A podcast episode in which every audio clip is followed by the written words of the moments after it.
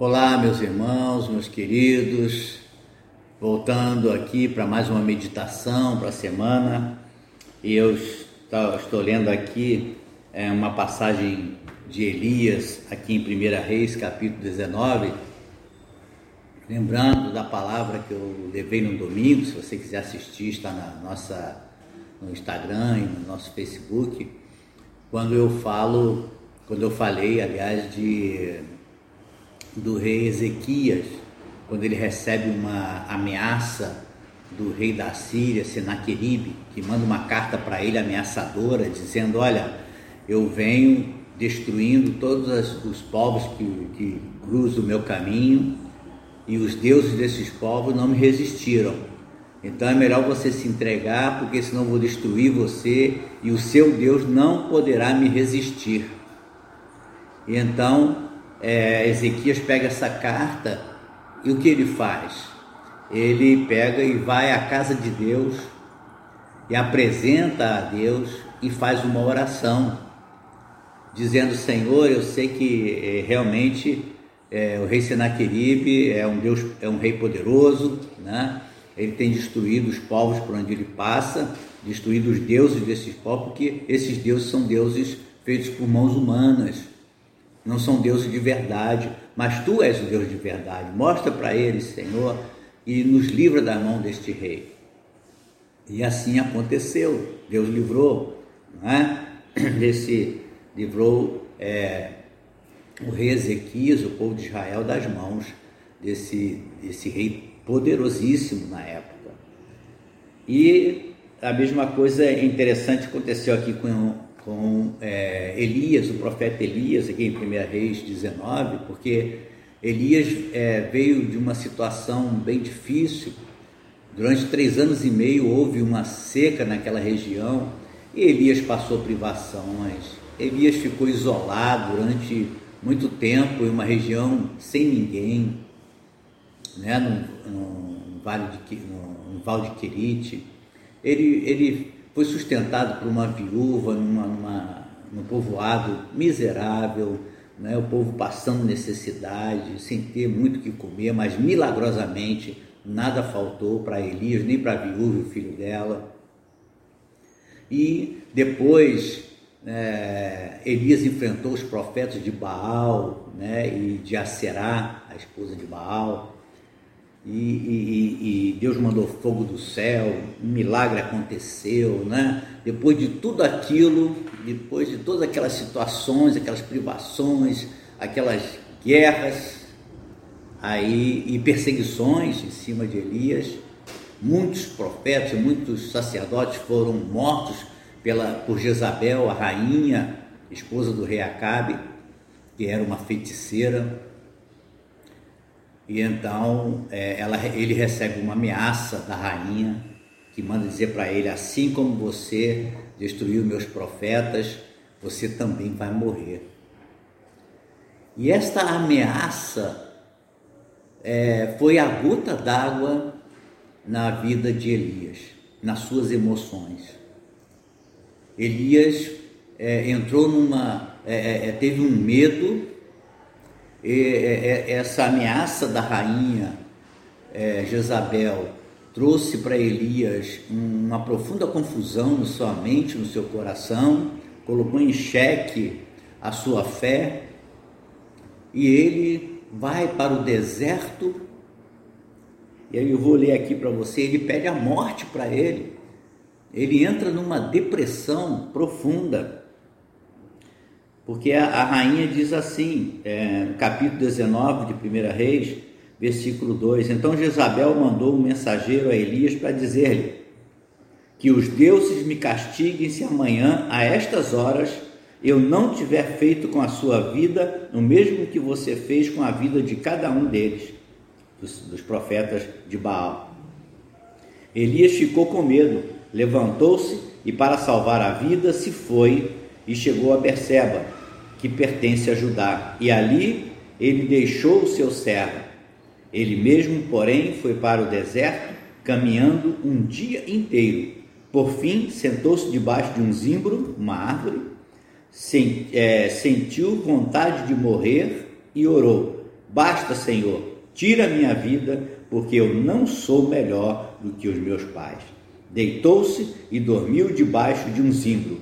E eis que um anjo tocou nele e lhe disse: Levante-se e coma.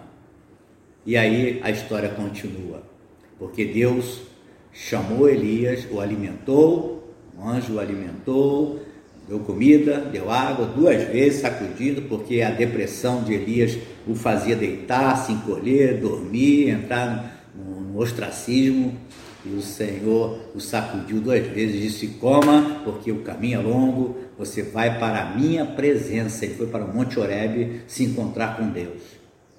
É, comparando é, o rei Ezequias com Elias, nós percebemos o seguinte: o rei Ezequias ele pega a carta do rei Senaqueribe, essa ameaça, e ele não se deprime, ele leva a presença, vai na casa de Deus e leva a presença de Deus. Ele mesmo levou a carta.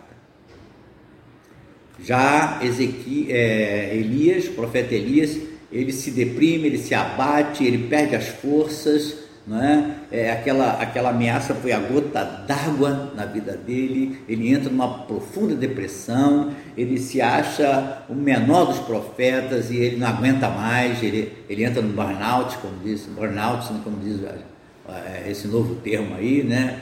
É, e fala essa, essa queima total, né? De, de, de ânimo, de tudo, de forças emocionais, e ele pede a morte. E quantas pessoas não estão pedindo a morte nessa pandemia, que não aguenta mais, pessoas que têm perdido emprego, perdido parentes, né, familiares, pessoas queridas, pessoas que têm perdido a sua liberdade, trancado em casa, e essas, essas notícias ruins o dia inteiro, e a pessoa é, é, foi a gota d'água, uma situação que de repente a pessoa é melhor morrer do que viver nessa situação, crise todo dia, nada muda, parece que né, não tem luz no final do túnel. E assim era a situação de Elias. Ele não tinha forças para ir à presença de Deus, mas Deus não abandonou Elias. O Senhor pegou Elias, mandou os anjos lá e disse assim: Elias, já que você não vem à minha presença, eu venho te buscar. Venha, vou te dar força, vou te alimentar. Venha à minha presença, porque é na minha presença que você vai se fortalecer. É na minha presença que você vai enxergar que há um futuro, que eu estou no controle, que eu não te abandonei. E quem é, rege a sua vida sou eu. Eu é que defino o futuro. E é assim que nós temos que ver.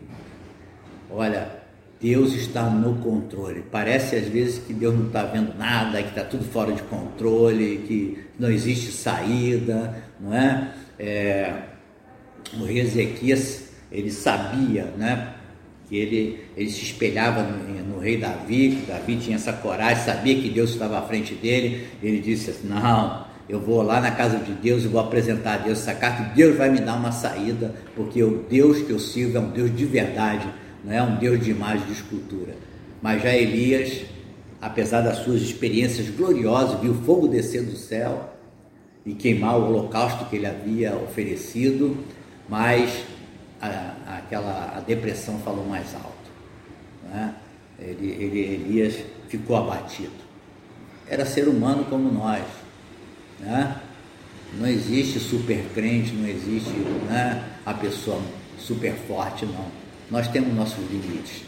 E talvez você esteja no limite, talvez algo aconteceu, você, uma gota d'água na sua vida, você, parece que não podia acontecer mais nada e aconteceu e você já se entregou. Não se entregue não. Deus está no controle, Deus vai te dar saída, Deus vai te dar. É Ele quem está no comando. Se você não tem forças para ir a Ele, Ele vai até você. Tá bom? Que Deus abençoe você. Vamos orar. Deixa eu orar por você. Né? Vamos, se você não tem forças para orar, eu quero orar junto com você, que eu seja usado como anjo do Senhor para te alimentar, para te dar forças, para te ajudar a te dizer, olha, vai à presença do Senhor, o Senhor está te chamando. Vá, ore, confie nele, porque ele vai te dar vitória. Sabe que Elias andou 40 dias até o Monte Horebe e ele subiu ao monte e entrou numa caverna, ficou escondido lá. né? na sua depressão, ele se, se escondeu, ficou lá no escuro, encolhidinho, e o Senhor chamou Elias, vem para fora, o teu lugar não é aí dentro, vem aqui para fora. E precisou Elias então sair e desabafar, falar com Deus, botar para fora, né? falar tudo que ele estava sentindo. Converse com Deus, fale tudo que você está sentindo. E o Deus disse para Elias: Olha, Elias, a sua vida não acabou aí não, você tem muito que fazer, você tem que escolher, você tem que ainda é, abençoar, né? ordenar outro profeta em seu lugar, você tem que abençoar outro rei, você, a, a tua vida continua na caminhada, eu é que estou no controle. Então Deus está no controle da sua vida, não vai ser essa pandemia, não vai ser esse vírus, não vai ser o governo, não vai ser ninguém que vai controlar você, nem essa depressão vai te destruir, tá bom?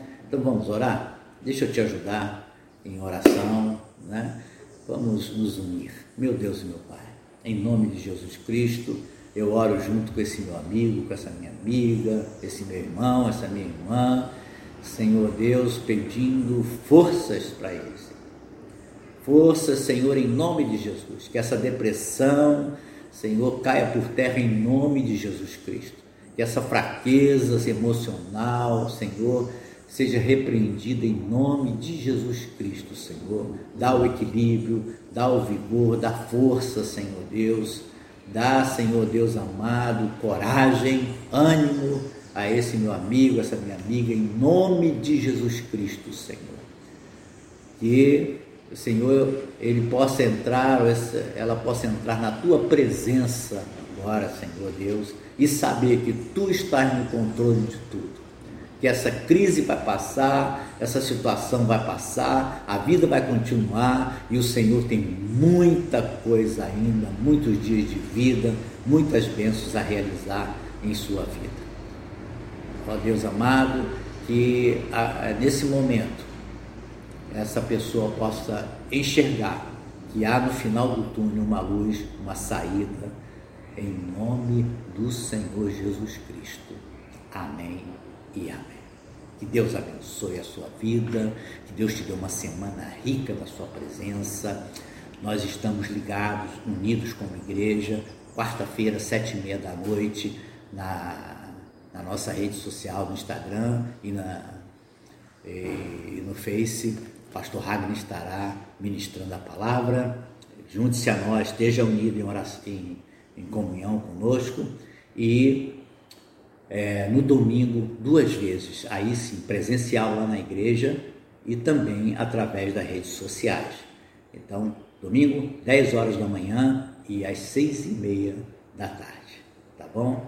Conto com você, conto com a sua presença, venha receber uma oração lá na igreja, se assim você puder, ou então ah, nos assista através das redes sociais. Que Deus abençoe a sua semana, a sua família e a sua vida e que você saia dessa depressão em nome de Jesus Cristo. Amém. Deus abençoe a sua vida.